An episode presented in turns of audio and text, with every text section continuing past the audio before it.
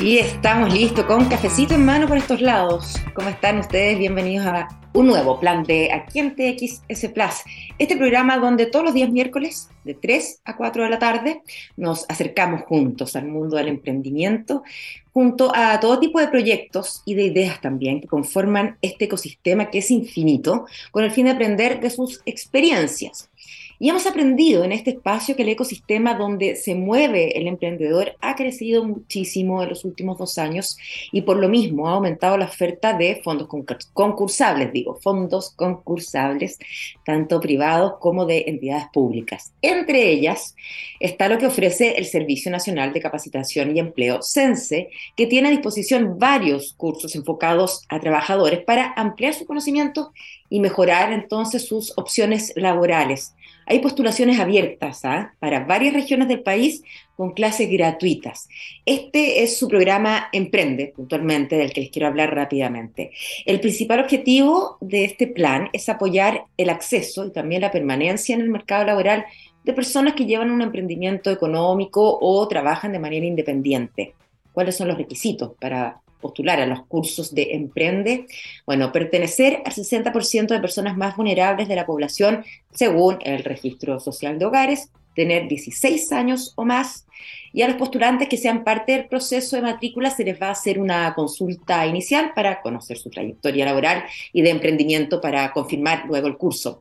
También eh, aclaran que si hay más demanda de la esperada en relación a la capacidad del curso, se le va a dar prioridad a quienes ya tengan un emprendimiento funcionando abrir los ojos, en el fondo, ¿eh? ya estar atento a la infinidad de dudas que están dando vueltas para los que se atreven. Y si este, por ejemplo, el del programa Emprende, no es tu caso, puedes pasar el aviso, pasar el dato, hacer correr la voz, porque sabemos que es parte de la solidaridad, digo también, de los emprendedores. Comenzamos así este plan de día miércoles 9 de noviembre, y escuchamos a Liam Gallagher, esta canción se llama Wall of Glass.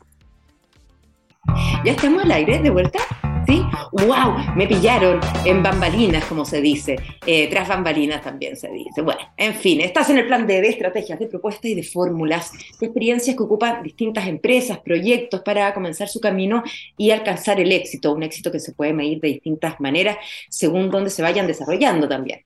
Bueno, esta tarde el emprendimiento y la innovación nos llevan a conocer bien palabras bien simples y pobres, quizás lo voy a anunciar, ¿ah? pero, pero es como una introducción ¿ah? eh, a conocer un proyecto que facilita el aprendizaje a través de una metodología que se basa en la colaboración y además logrando impacto social y impacto medioambiental. Ya les suena este concepto, ¿no? Les presento a quienes ya ven ustedes en pantalla, Felipe Prado, psicólogo educacional de la Universidad Católica y cofundador de Swarm Mob, Aprendizajes con Impacto. Felipe, bienvenido a Plan D, ¿cómo estás? Muchas gracias, bien por aquí, muy contento.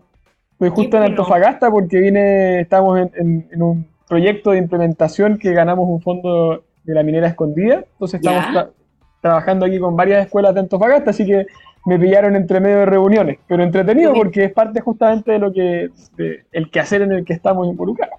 Claro, estar en terreno, así que vamos a hablar después puntualmente de lo que está haciendo en Antofagasta, me parece. Me gusta, me encanta. Hice una intro media, media penca para lo que son ustedes. Eh, ahora, quiero partir como, de ti, más allá. Porque tú tienes una, estuve leyendo una amplia experiencia en gestionar cambios eh, en la educación, con nuevos modelos de aprendizaje. Entonces te quería preguntar si en este proyecto, ¿qué te, qué te motivó eh, en este proyecto en especial? Que ahí llegamos a, conversar sobre de qué se trata. Y, también para que hables un poco de los modelos educativos en el país, si pueden subsistir, varios o no, en fin. Pero ¿cómo, cómo llegaste a Swarmob? Ya. Eh, bueno, este es un, proceso bien largo, ¿cierto? Em, con mi socia que ambos creamos Swarmo, que se llama Natalia Pérez, es la directora ejecutiva del proyecto. Eh, ambos estudiamos psicología juntos y participamos en 2011 de los procesos de eh, manifestaciones por una educación de calidad. En 2011 cuando estábamos en la universidad. Entonces por ahí vino como el primer bichito, cuando estábamos en las calles de repente ahí marchando, eh, cómo podemos hacer que toda esta gente que quiere un cambio por la educación pueda disponibilizar sus habilidades, sus conocimientos para generar para un aporte más allá de estar como con su propio cuerpo en la calle, ¿cierto?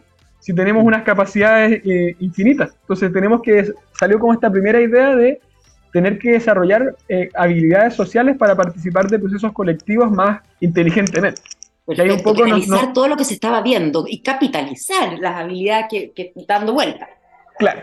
Y algo que, que, un poco como que estaba de inspiración ahí es como eh, todo este pensamiento de Francisco Maturana, Francisco Varela y, Humberto Maturana, em, de, cómo los organismos se pueden organizar en procesos emergentes, que van más allá como de la suma de las partes, sino que salen cualidades nuevas.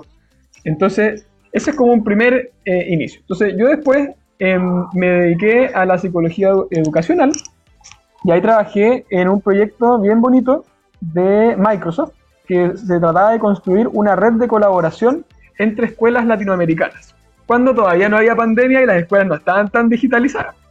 Entonces, Exactamente. y, todavía el término colaboración, colaborativo, no estaba tampoco tan internalizado. No, tampoco, verdad. entonces ahí vino como todo un proceso en el que yo pude experimentar, esto era un, proyecto como que estaba bien en blanco, y ahí eh, pude tener varias experiencias donde conectábamos escuelas de distintos directores, por ejemplo, profesores, y lo que fue bien bonito fue ver qué pasaba cuando se conectaban alumnos de distintas salas de clases de Colombia, por ejemplo, Chile y México para aprender, por ejemplo, historia, historia de la época colonial, eh, pero desde la perspectiva de otras culturas. Y fue tan potente lo que pasaba en ese tipo de experimentos que yo me quedé con esa idea y después dije, no, pues hay que hacer un proyecto específicamente para que los alumnos desarrollen capacidades para colaborar en red, para que puedan tener... Los mismos alumnos lo desarrollen. Sí, entonces, hay toda una cosa que se llama aprendizaje basado en proyectos, es una metodología que viene de hace años atrás, eh, que las escuelas en Chile, bueno, y en el mundo están intentando aplicarla, pero es, es, compleja porque requiere como, como em, ciertas modificaciones en la gestión de las escuelas que no siempre es fácil de lograr. Los profesores ya no hacen clases expositivas, por ejemplo, sino que plantean una pregunta desafiante para que los alumnos tengan que resolver un problema colaborativamente. Entonces, esa lógica de, eh, implica un cambio cultural. Entonces, estamos sumando aquí dos elementos. Tenemos primero una metodología que ocurre dentro de la sala de clase, donde los alumnos ahora son autónomos y son creadores de soluciones.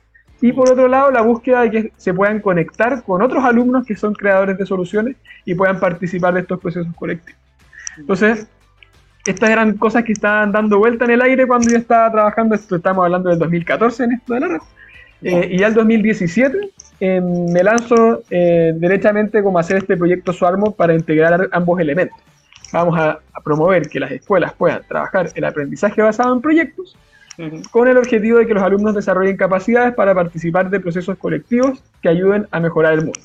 Y ahí tomamos también otro elemento que son los objetivos de desarrollo sostenible. Estos 17 objetivos que tocan temas de pobreza, de qué sé yo, calentamiento global, de igualdad de género, tú casi cualquier problemática que veas en este momento en el mundo, de alguna manera la puedes encasillar. Entonces es importante que los alumnos desarrollen la conciencia sobre estas problemáticas porque ellos finalmente van a después participar en el mundo laboral y van a ser los que van a tener que crear soluciones. Entonces tenemos que empezar a prepararlos con el conocimiento y con las habilidades para poder hacer esta transformación. Y en eso también se suma en el 2017 eh, Natalia, mi socia, eh, nuevamente. Está el match. Sí, porque ella también trabajaba en una fundación que se llama Urbanismo Social, donde trabajaba en procesos justamente de em, empoderamiento de comunidades y diálogo con eh, empresas para que los, proyectos más de tipo como urbanísticos o arquitectónicos... nazcan también de, de la conversación comunitaria. Exacto. Y ella lo que se encontró ahí es que la gente al momento de tener estas conversaciones para procesos colectivos le costaba mucho tener esas conversaciones. Entonces también viene esa, esa inquietud de necesitamos desarrollar habilidades de participación colectiva, organizada, responsable y que nos permita avanzar en soluciones que nos beneficien a todos. Y eso no es algo fácil. muchas cosas sí. sí, era, era como, que teníamos, nos costó primero encontrar cómo, cómo ah, identificar un camino práctico, concreto, para llevar esto de manera operativa a, a un programa que se pudiese implementar. Entonces ahí nos metimos en todo este tema de eh, las startups, la innovación tecnológica, y empezamos a desarrollar entonces, y ahí también sumamos a otros miembros al equipo, eh, más por el lado tecnológico, una plataforma digital que ayuda a facilitar la gestión de todos estos procesos de cambio. en este caso, tiene la metodología para, o sea, ustedes le pusieron todos estos inputs, este, el aprendizaje basado en proyectos y todo lo otro que fueron captando y que por lo que ustedes apostaron y se lo metieron a, esta plataforma, digamos, una plataforma web. En una plataforma web. Entonces, por ejemplo, acá yo en este momento, como te comentaba, estoy en, en, una escuela en, en, el Colegio Darío Salas, en Antofagasta, y ahora justo a las 4 van a llegar un grupo de cuatro profesoras con las que estamos ya eh, desarrollando la planificación de estos desafíos de, de, ABP que van a empezar a trabajar con, cursos, con sus cursos. Entonces ¿Cómo tenemos... Lo hacen?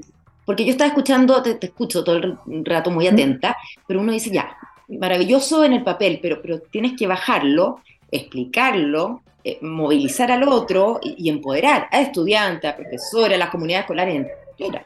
Sí, pues es todo un tema. Nosotros partimos primero con los equipos directivos. O sea, necesitamos un equipo directivo que tenga la visión y que esté motivado para generar este proceso de cambio. Eso es fundamental. Estando eso, por lo general nos pasa que los profesores sí tienen eh, el interés, porque ellos tienen mucho cariño por los alumnos, tienen preocupaciones también sobre el futuro. Entonces, em, nos pasa harto que los profesores nos dicen que cuando trabajamos cuando hacemos este, este, trabajo con ellos, como que están pudiendo muchas veces hacer lo que ellos siempre se imaginaron que, querían hacer con la pedagogía, pero que de repente el sistema está tan entrampado como en una, en una lógica más tradicional que no han podido expresar ese, ese deseo, esa intención pedagógica.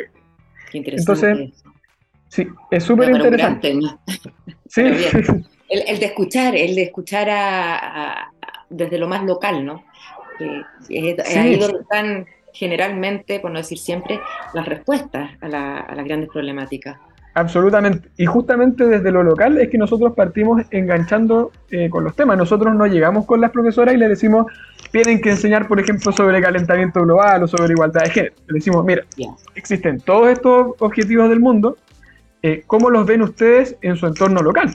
Entonces, por ejemplo, acá. No es lo mismo en un colegio con un, perdón, una directiva, una comunidad de Antofagasta, con otra. De hecho, ni, ni, siquiera con la de Iquique, quizás, por ejemplo.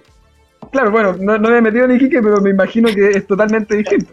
Pero, pero tienen sus características propias. No, no es una metodología que se aplique de la misma manera para todas, la, todas las comunidades escolares. Claro, entonces nuestro, nuestro trabajo ahí es de escuchar mucho y lo que hemos ido haciendo es que la plataforma ayude a orientar la creatividad de los profesores. Mm. No, darles el, diseño ya hecho, sino que ellos puedan crear fácilmente a partir de los propios conocimientos y las propias inquietudes que tienen. Entonces, por ejemplo, acá estamos trabajando, vamos a trabajar en este colegio cuatro proyectos en concreto, em, y uno tiene que, es muy bonito que tiene que ver con la creación de cocinas solares. Acá estamos en el norte, ¿cierto? Entonces están creando cocinas solares ya hace un rato, unas profesoras, eh, en base a material reciclado. Que se yo, como pedazos de, del mobiliario de la escuela que sobran, eh, antenas de, cable, con todo eso están, ya crearon un prototipo con los alumnos de cocinas solares, pero lo que están haciendo ahora es cómo podemos llevar a la comunidad a usar estas cocinas solares, porque no es fácil. Entonces lo que van a hacer, y aquí es interesante esto porque combinan el currículo ciencia, matemática, y van a hacer un experimento donde van a demostrarle a las familias finalmente cómo tú puedes generar eficiencia energética, es decir, vas a consumir, eh, por ejemplo, la comparación, tú consumirías tanto gas, tanta electricidad con una cocina normal, versus con una cocina solar, vas a... Eh, es, gratis, pues energía libre desde el sol. Entonces, van a generar con ecuaciones y con una serie de cosas eh, contenido, conocimiento para difundir a las comunidades y así motivarlas a que eh, no solo ahorren energía, sino que también disminuyan su huella de carbono. Entonces ahí tú metes a los alumnos en una lógica no solo de construir productos, una cocina solar, ah, claro, muy bonito, sino que los metes en la teoría de cambio de una intervención social. Nosotros vamos a hacer un tutorial para ir donde las familias y que las familias se den cuenta eh, que pueden ahorrar y hay toda una estrategia de cambio de, cultura final, a la que tú vas introduciendo a los alumnos. Entonces, eso es bien importante y nosotros ahí también lo trabajamos en la plataforma, que los profesores vayan estructurando el proceso de cambio eh, que van a ir desarrollando los alumnos con las comunidades a las que intervienen. Entonces, y, ahí está el aspecto, eh, la patita de, hacer red, en el fondo. Exacto, sí, sí, sí. Bueno, hay hartos elementos en el tema de la red. Uno es impactar en las comunidades, o sea, las familias, hay proyectos de todo también, hay proyectos que son a través de redes sociales y eso ya se amplía a una red más amplia. Y también lo que hacemos son eh, match entre escuelas. Entonces, em, un, ejemplo bien bonito, que hace unos años hicimos un encuentro de niños acá en Chile que estaban viendo el tema de la escasez del agua, el problema de la, escasez del agua, y los conectamos con estudiantes de una selva en Ecuador, como cerca de Quito, que allá no tenían ni un problema con el agua. Entonces los alumnos de Ecuador no tenían, no entendían por qué, por qué siquiera era, era un tema la escasez del agua, porque pero sin embargo, otra cosa que, que, que sí le llamaba la atención era eh, y que sí lo identificaban en su propio terreno, era el tema de la igualdad de género. Entonces, ¿Ah, sí, entonces en, en, esta, aquí habíamos estado el 2018, esto fue el 2018, con todo el movimiento feminista, ¿cierto? Que estuvo bien intenso y que generó como todo un cambio de conciencia, y también salieron proyectos sobre eso. Eh, y allá en Ecuador todavía no ocurría, al parecer, o al menos en, este, en esta escuela no había llegado eso. Y los alumnos de acá de Chile, que estaban súper conmovidos con esto y estaban desarrollando proyectos sobre ese tema, le tiraron también como el bichito a, estos alumnos de, Ecuador sobre, sobre, el, sobre el tema de la igualdad de género. Entonces, se van generando como transmisiones de conocimiento también entre los alumnos a partir de lo que van creando. No son solo los profesores finalmente los que, los que transmiten conocimiento, sino que entre todos se va eh, generando como esta conciencia sistémica. Y ahí viene como el tema como del, pensamiento colectivo, el que habla, entre todos nos podemos nutrir. ¿Y cómo, cómo, cómo se, se, juntan, así literalmente, eh, los estudiantes a conversar, los de Ecuador y los de Chile, de determinadas comunidades? ¿Cómo, ¿Cuál es la, bueno, a través de esta plataforma, me imagino, o, de algún sistema que ustedes tendrán, y van siendo guiados? ¿Cómo es la conversación? Ah, ya. Em, bueno, hay una primera parte de todo esto que los alumnos, eh, antes de conectarse con otros, tienen que desarrollar sus propios proyectos. Entonces, Pasamos por un periodo en que lo, crean con los profesores, pasan por distintas etapas de investigación, de qué sé yo, de generación de hipótesis, prototipado, em, y finalmente publican sus proyectos en, una especie como de, catálogo de proyectos. Entonces tú puedes ver todos los proyectos que se han generado en, en todas las escuelas de la red, tú puedes ver qué alumnos participaron, de qué escuelas son, qué objetivo de desarrollo sostenible están trabajando, y así los alumnos primero pueden ir em, identificando como afinidades. Entonces, eh, ellos pueden pasear, recorrer, y ahí también, bueno, es algo que también em, buscamos desarrollar cada vez más, eh, toda esta parte como de cómo generar match. Pero en este momento nosotros también tenemos un, rol bien importante como de, articulación de esta comunidad. Entonces nosotros también vamos detectando necesidades o nos piden de repente. Em, también justamente para un tema del agua, hace, hace el año pasado nos pidieron alguna experta que pudiese hablar sobre el tema del agua. Entonces, llevamos a una, buscamos una experta y la, la, conectamos con una escuela o dos escuelas que estaban trabajando el tema del agua, las conectamos también em, a través de Zoom, en este caso fue, eh, y conectamos las aulas y ahí la conversación con los alumnos, em, en verdad se prepara alto con las profesoras, porque las profesoras ahí tienen que tener un rol bien importante.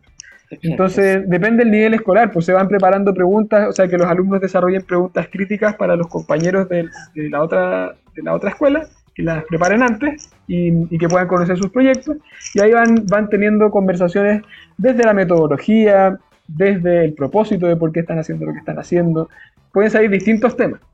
Em, es, muy diverso lo que puede ocurrir, ¿verdad? Sí, me imagino de todo. Y, ustedes mismos se deben quedar para adentro, ir tomando notas y, ver cómo, cómo, aparecen habilidades que ni siquiera tenían nombre, quizás, no sé. Claro, eh, sí, es bien bonito. Uno se sorprende todos los días, sí. Porque mm, te quería preguntar, eh, ¿qué tan difícil fue para usted eh, empezar esto? Porque estamos con la, tú hablabas de, del sistema educativo o educacional tradicional, que por no ser el tradicional no por eso va a ser el mejor para nada, ya lo sabemos, pero llegan ¿no? a, plantear esto sabiendo que, por ejemplo, los alumnos a lo mejor están pensando en la PSU, PTU, PP, papás, como se llame, porque tienen que eh, estudiar una profesión, qué sé yo. Ah, claro.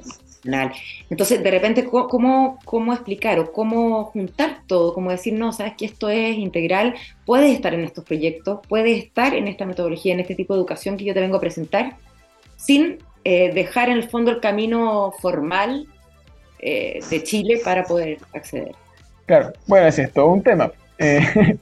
Eh, nosotros partimos, bueno, eh, al principio era simplemente que confiaran en nosotros porque no teníamos, eh, ¿cierto?, como, como experiencia como organización previamente como para mostrar. Ahora que ya tenemos muchas más escuelas, el proceso es más fácil porque tú vas y muestras, mira, en este colegio trabajan así, trabajan así, hacen estos proyectos. Pero al principio fue más desde entusiasmar a las comunidades, a los equipos directivos, a los equipos docentes, con este tema de la sustentabilidad. Eh, también los profesores trabajaban harto, como se sentían como bien aislados. Entonces, aquí nosotros, como integramos el currículum desde distintas asignaturas, ellos también van como, sintiendo un espacio donde van teniendo diálogos pedagógicos, que eso es algo como que de repente se, se pierde en algunas comunidades. Entonces, por todos esos elementos los fuimos enganchando. Y, y entonces, ¿cómo, se me fue el hilo. Em, no, ¿cómo, ¿cómo, llegan a, plantear esto, en el fondo? A decir, o sea, a, trabajar las dos cosas a la vez. A decir, no, no venimos a irrumpir, a decir todo lo otro está pésimo, sino que eh, vamos, juntemos lo mejor de cada, de cada sistema. Ahí de repente hay un antecedente que, que, es bien útil, que es en Finlandia, por ejemplo, que una, es un país donde la, la educación tiene niveles de calidad súper altos, súper reconocidos. Esta es una metodología que, que se suele aplicar no es una cosa así de otro mundo. Ellos, bueno, tienen, el currículum es distinto, pero, pero de todas maneras hacen un trabajo con habilidades, con contenidos, no es algo como ajeno. Entonces ahí también tenemos antecedentes mundiales eh, que nos ayudan y, que también están en la mente de las, de las, comunidades, como que hay una intuición en los equipos directivos de que puede, puede ser distinto, solo que de repente nos atrapamos en la gestión. Y ahí es donde nosotros empezamos a, eh, primero, a prototipar este sistema, eh, nosotros íbamos mucho más a, las salas de clase, estábamos metidos con los profesores, con los alumnos, diseñando, conociendo qué, cuáles eran las problemáticas que se generaban como en, la, en la praxis que hacían difícil que se generara esta metodología. Y a partir de eso, fuimos entonces tomando insumos para hacer un diseño tecnológico que facilitara los elementos que pudiesen ser facilitados. Nosotros no estamos en este momento en un proceso 100% digital sino que igual hacemos un acompañamiento a las escuelas, pero que se disminuye cada vez más. O sea, nosotros, como te digo, al principio vivíamos en los colegios y ahora de repente damos cada cierto tiempo, hacemos una inducción y los profesores ya agarran el sistema y el sistema es autoexplicativo por sí mismo, entonces se puede, se puede ir completando, se puede ir trabajando con las funcionalidades que ofrece eh, el sistema digital.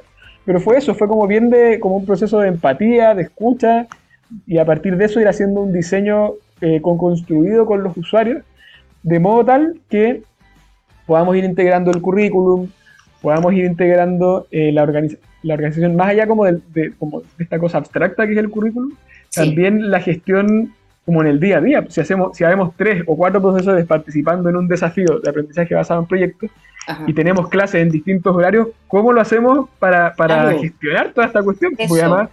y los alumnos, además, que es otro elemento que agrega caos, van avanzando a distintos ritmos. Estas metodologías que se llaman activas eh, presuponen que los alumnos puedan trabajar en equipo de trabajo, pero también a distintos ritmos. Entonces el profesor ya no puede hacer una clase única para todos.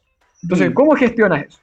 Todo eso nosotros fuimos entonces generando eh, funcionalidades que ayudan a que, a que los alumnos se, se, puedan conectar en grupos, por ejemplo, de cuatro o cinco alumnos y van eh, siguiendo todo el proceso en la plataforma, van pasando por las etapas y los profesores pueden ir eh, llevando como el, pulso de qué, va haciendo cada uno de los equipos de trabajo a su propio ritmo eh, y pueden ir gestionando esto con varios profesores a la vez, entonces no se pierden en el proceso de que hizo el colega en la, clase hace, hace, un día atrás, que no pudimos hablar necesariamente, pero entonces todo esto está como, como disponible, público y, explícito para todos los participantes. Es como un proceso de hacer una comunicación explícita entre, entre muchos niveles que están colaborando, equipos directivos, profesores, estudiantes, nosotros mismos involucrados, asignaturas. Es como, como que uno, como que suena bien caótico, pero se puede ir ordenando eh, con paciencia y, con escucha. y lo han logrado, Felipe. Ustedes ya pues, están eh, en 21 escuelas, con 8.500 estudiantes y docentes en Chile, México y Ecuador. ¿Cómo fue ese salto? El, dar el paso para salir de Chile.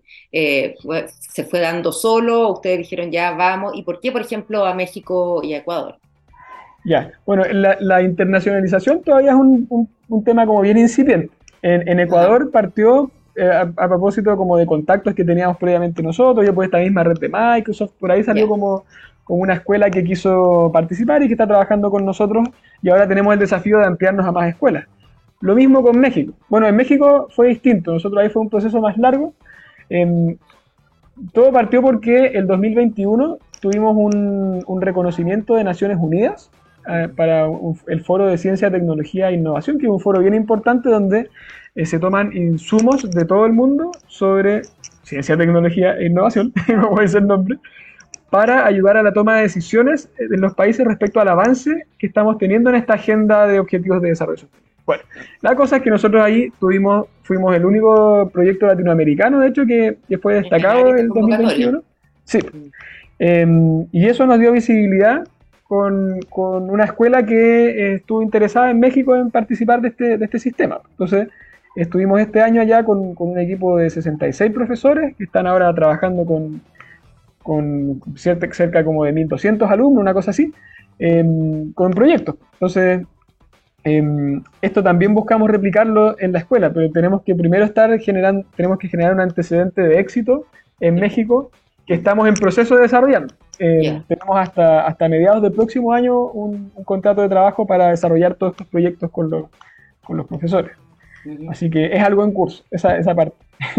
Felipe, eh, vamos a hacer una, pausa, vamos a, vamos a escuchar a, a, Paul McCartney y a la vuelta, eh, ojalá que nos, podamos meter a fondo y te abras y seas sincero y seas generoso con tu experiencia y decirnos cómo ha sido el camino para llegar hasta donde están, los principales eh, temores, los momentos malos, esto de salir a buscar también inversores, ¿ah?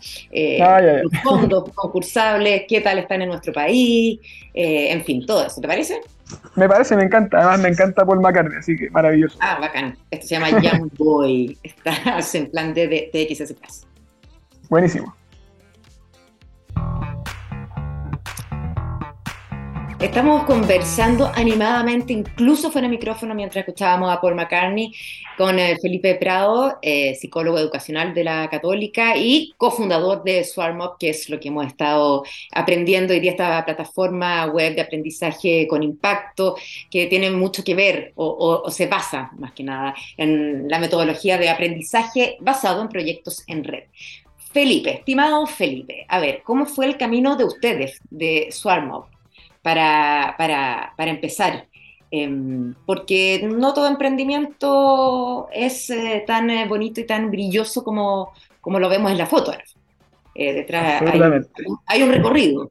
Y, el de ustedes, son emprendimientos sociales, tienen quizá otro tipo de, de, problemáticas, no sé, o de caídas distintas a, lo, a, a los otros. ¿Qué crees tú? ¿Qué piensas?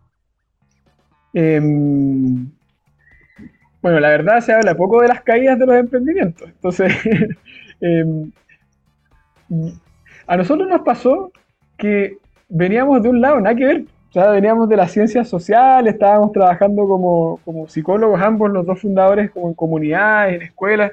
Cero idea de lo que era un modelo de negocio, ¿cachai? Como que estábamos en otro plan. No, es que, como que somos ingenieros comerciales que quisieron hacer un, un negocio y, tenían ya como la, como la, la fórmula. La Excel a mano. Claro, o conocían el ecosistema. Nosotros no teníamos idea de nada y nos lanzamos nomás porque teníamos este propósito, el que hablábamos ahí tras bambalinas.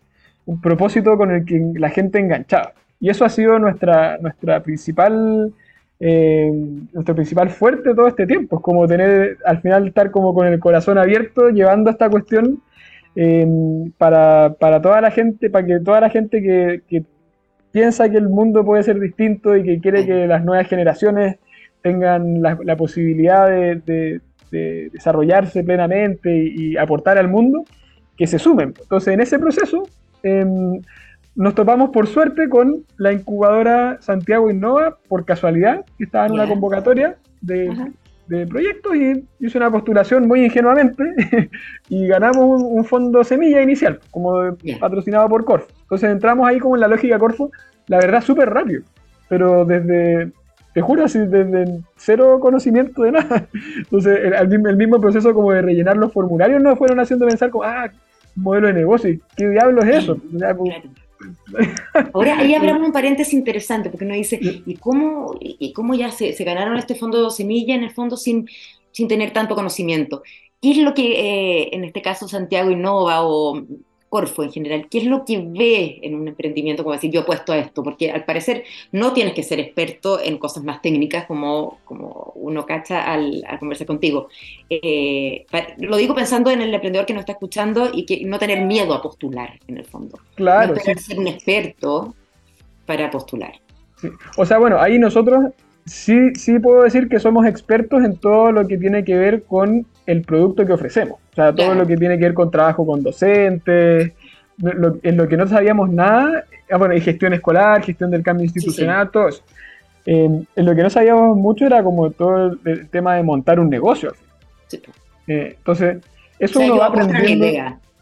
Sí, apuestan a una idea y justamente eh, los antecedentes que uno va dando, mira, yo trabajé en esta cuestión y eh, en, este proyecto de Microsoft y ahí pude identificar una, una oportunidad de nicho, por ejemplo. Mm. Entonces tú después tomas esa, esa oportunidad de nicho, a mí, me pasó eh, esta oportunidad de nicho y, vas empezando a fundamentar, a tomar antecedentes de lo que dice, qué sé yo, el Banco Mundial, lo que dice el BID, lo que dicen las Naciones Unidas y vas como armando un relato. Entonces es como juntar la, la, la oportunidad que uno ve de nicho, desde el conocimiento técnico específico que uno tiene, con entender también una necesidad que se está planteando a muchos niveles, a nivel de políticas públicas, a nivel de, qué sé yo, organizaciones internacionales. Entonces, en eso, em, después ya, sí, ahí, ahí yo creo que eso es lo que, lo que observó esta, esta incubadora en su momento. O sea, que hay una, hay una idea aquí que, que es valiosa. Y justamente, em, y eso es algo bien valorable en el, en el, ecosistema que se está generando acá, que igual hay una intención de formación para que todos puedan emprender y no solo gente que se especiali como que sea especializado en una en un área en particular. Em, entonces, bueno, partimos con Santiago Innova, después, la verdad, como que fuimos teniendo otros fondos de Corfo.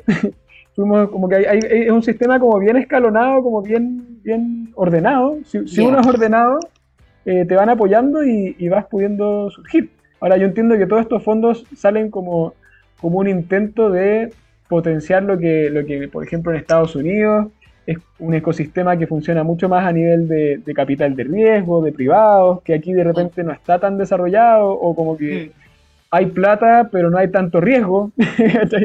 Entonces se espera como, no sé, tal vez espera financiar proyectos que ya están consolidados más que jugársela con un, eh, cuando, así como uno se la está jugando desde lanzarse nomás con su conocimiento como técnico, en este caso pedagógico, que también alguien que tiene un, recurso se pueda lanzar con, bueno, con ese recurso y, ahí vamos colaborando y vamos haciendo, desde, la expertise de cada uno, vamos haciendo que, salga una, fórmula ganadora. Eh, estamos en ese proceso, nosotros igual hemos estado, ah, en algún momento abrimos una ronda de inversión. Eh, estuvimos en conversaciones ahí como, como bien, bien avanzadas para, para, para ya cerrar algunos, algunos tratos y finalmente con, con, todas las crisis que han habido se cayeron estas negociaciones. Y ahí nos pasó que también nos empezó a hacer ruido este tema como de la inversión, para ser, para ser bien honesto. Porque, porque ¿por qué tiene que haber una dependencia tan grande de una inversión? O sea, si más encima tenemos un Corfo que ya nos da inversión, como que nos ha pasado que hay una, hay como una, como que se valora tanto que un emprendimiento haya levantado inversión privada, es decir, que haya generado como una deuda y, todo un, nivel, un, un, conjunto como de trabas finalmente y de burocracia que te desvía de la generación de un producto de valor muchas veces. O sea, en estas conversaciones simplemente para levantar capital, ya nos desviamos de nuestro foco. Entonces mm. nosotros ahora en lo que estamos es en lo que se le llama también dentro de esto como el bootstrapping. Es decir, que algo es muy concreto como generar tu, propia plata al final, pues como no, tener una empresa como sana que pueda vender y subsistir con mm. sus propios recursos. Entonces, a nosotros nos, ha servido la inversión eh, de Corfo para llegar a este punto y ahora nosotros estamos sobreviviendo como institución como, empresa eh, con nuestras propias ventas. Entonces nuestra apuesta es, eh, por un tiempo al menos, al menos por el próximo año, eh, lograr cada vez más generar el, conocimiento y la habilidad institucional para generar efectivamente nuestros propios recursos y poder crecer orgánicamente. En otras palabras, es mostrar más ejemplos de que esto funciona, mueve, conmueve, eh, que el propósito de ustedes va, en línea con, eh, con, con, el mundo, digamos, con la tendencia mundial de una educación de calidad. Exacto, o sea, la red tiene que crecer, tenemos que conectar cada vez más escuelas, cada vez más países. Sin plata cuesta. No, porque nosotros vamos generando la plata. o sea, con, las ventas que tenemos vamos generando la plata. Es un proceso mm, más lento, mm. tal vez, que. Pero yo también he escuchado, o sea, hay un, hay un emprendimiento que yo tenía como, como top aquí, como de admiración, de educación. ¿Cuál? Em, Prendea se llama. Ya. Y Prendea, bueno, incluso le tiene, tiene una entrevista ahí en un, en un podcast que es bien bueno que se llama Startupiable eh, donde explican ahí todo, como todo el cambio que hicieron para pasar efectivamente a una, a una, startup que tuviera esta lógica como de crecimiento explosivo y los tipos llegaron a Y Combinator y levantaron eh, un montón de capital y resulta que quebraron. Entonces yo no tenía idea que habían quebrado, yo solo me había quedado con el relato de éxito de que mm. es que tú Otra cosa es mantenerse arriba. Claro, o sea, esta ansiedad que se que genera, como que a los emprendedores, a nosotros nos pasa que el, este ecosistema de repente genera como una valoración tan importante como la inversión privada que va generando como una ansiedad y un exitismo que honestamente en el día a día, no sé, capaz a algunos le dará sentido, a nosotros no nos ha hecho sentido porque finalmente si no vas teniendo un crecimiento eh, genuino, orgánico, que, que tú vayas generando un valor a tus usuarios, que vaya haciendo que eso genere que la comunidad crezca, ¿para qué le mm. vas a meter eh, mm. otros elementos? O sea, em, que son, que son eh, generalmente ajenos un poco al, propósito, al corazón de, del claro, proyecto. Porque además te van metiendo, o sea, estos tipos de prendeas, por lo que entiendo, se reventaron. O sea, crecieron un montón y después, ¿qué pasa? Eh, te, van, te van apareciendo como otras variables que, que te alejan de, de la construcción de, algo que funcione. O sea, es un consejo. No, no, no entusiasmarse con, el crecimiento, aunque estén yéndoles muy bien, ser más cautos.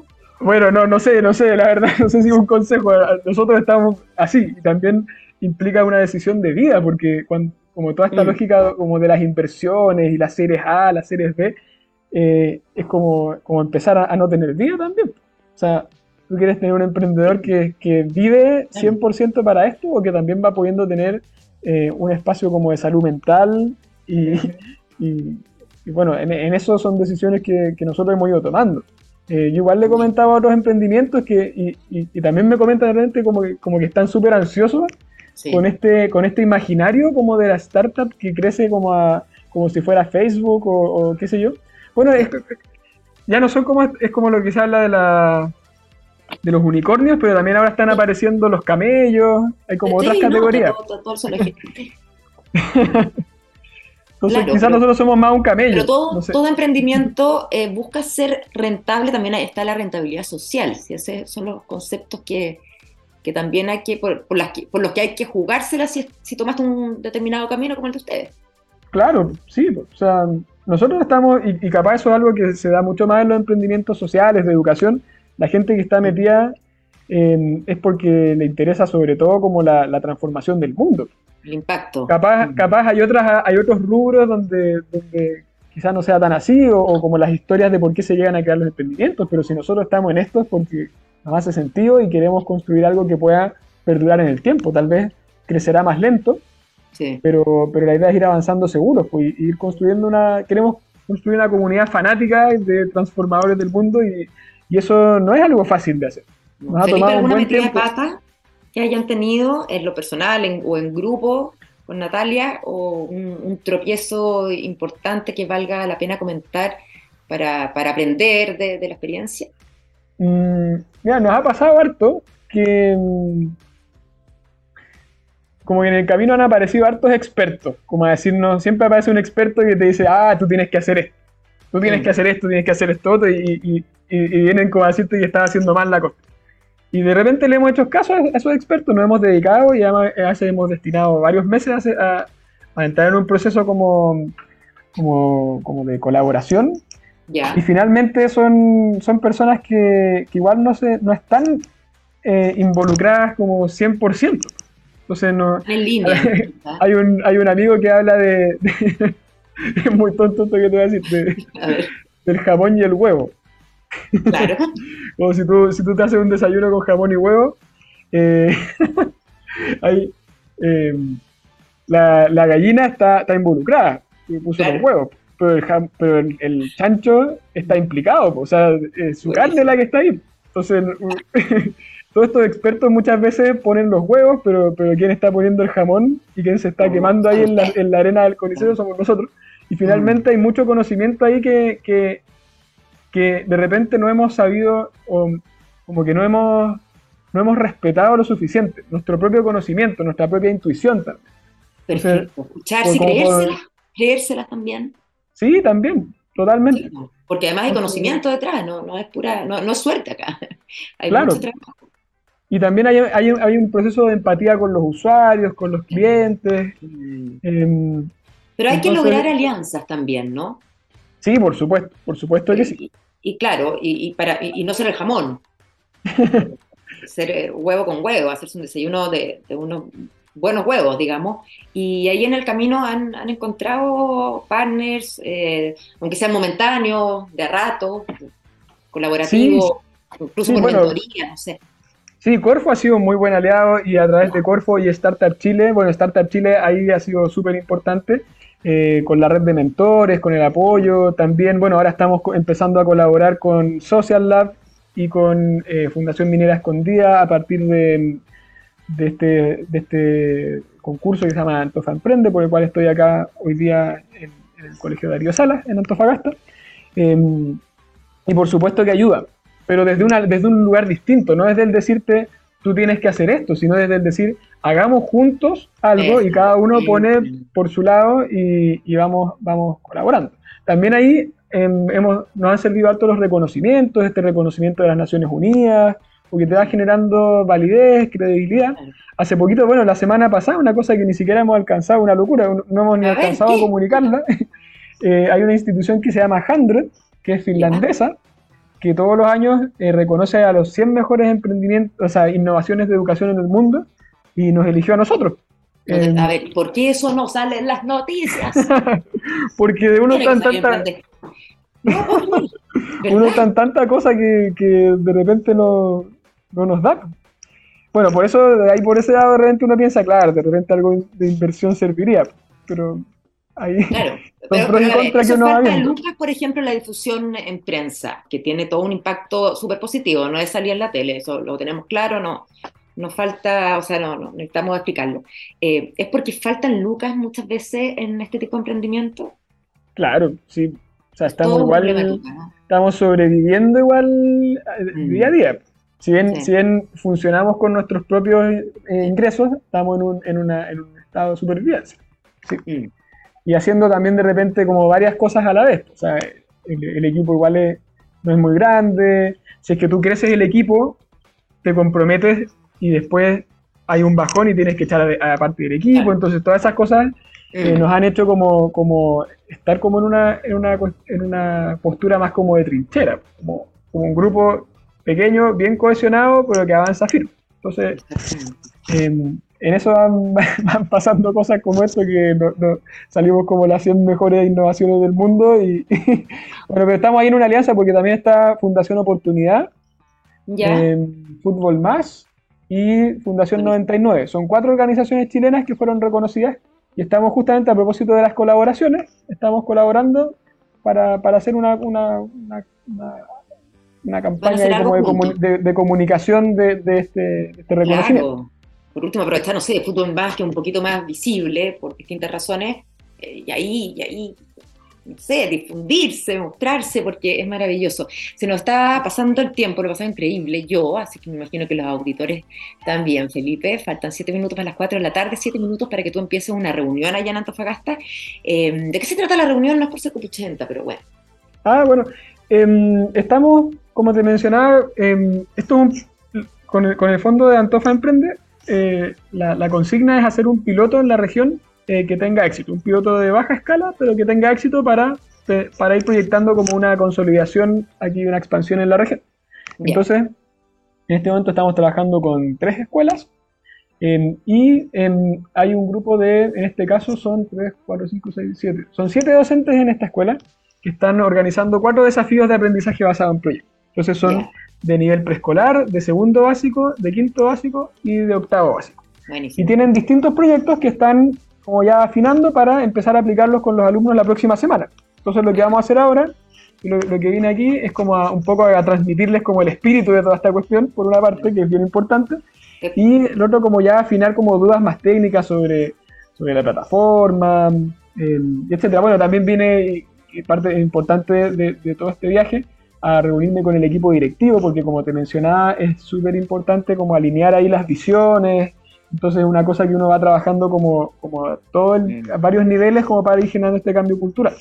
Pero ahora en concreto estas profesoras vienen y vamos a revisar sus, sus desafíos que están bien bonitos, o sea, son temas de, por ejemplo, cómo podemos eh, eh, mostrarle a personas de las comunidades la eficiencia energética del uso de cocinas solares, cómo los alumnos pueden generar argumentos para que las comunidades decidan usar cocinas solares y disminuir la huella de carbono y además ahorrar eh, lucas en la casa para cocinar. Em, otro sobre, sobre disminuir eh, prácticas eh, de, consumo de alcohol, otro sobre el cambio climático, sobre cómo podemos generar eh, datos para evidenciar el cambio climático y cómo, se, cómo nos está afectando a todos nosotros para que eso mueva a la comunidad educativa como a, tomar acciones, a tomar conciencia. Em, y el otro es sobre. se me olvidó en este momento. bueno, em, alcanzas a revisarlo antes de que empiece la reunión. Sí, sí, sí. No, de ahí lo, hablando de la pizza me acuerdo al tiro. Eh, ¿Cómo podemos seguirlos ustedes para ver cómo van avanzando estos proyectos tan bonitos? Eh, ¿Redes sociales? Redes sociales, sí. Arroba Suarmo es nuestra red social en todas las plataformas, pero generalmente le ponemos más cariño a Instagram. Que ahí es como más. Ya. Sí, ahí ponemos, publicamos historias, por ejemplo, de los proyectos. A seguirlos entonces. Sí, sí. Y bueno, y que nos escriban, pues a mí me pueden escribir, por ejemplo, eh, felipe.suarmos.com o nuestro sitio web. Em, podemos colaborar, estamos siempre abiertos a colaborar, a, hacer jamón o huevo, pero hacer algún, algún menjunje ahí que, que pueda ayudar a toda esta causa. Excelente. Gracias Felipe por tu tiempo, por esta conversa eh, tan interesante, bonita. No siempre se, logra conocer eh, proyectos tan bonitos, tan redonditos como este, tan necesarios. Así es que muchas, gracias, a ti y a tu equipo. No, encantado también de participar y, gracias por las preguntas y, por toda la buena onda. Que te vaya bien. También. Que vaya bien. Chao, chao. Son, ¿qué hora es Cuatro minutos para las cuatro de la tarde. ¿No encuentras o no sabes cómo satisfacer tu necesidad de desarrollo y talento TI? Kibernum ofrece capacidades flexibles para evolucionar tu negocio al siguiente nivel, garantizándote talento TI más allá de nuestra frontera, desarrollando equipos de alto rendimiento y entregando el entrenamiento que llevará a tus equipos a su máximo potencial.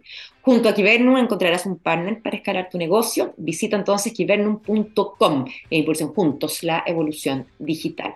Hasta aquí el programa de hoy. Nos volvemos a encontrar en siete días más en TXS Plus con un nuevo plan D. Me despido, los dejo con The Police, con Roxanne. Chao, que estén muy bien. Buena tarde.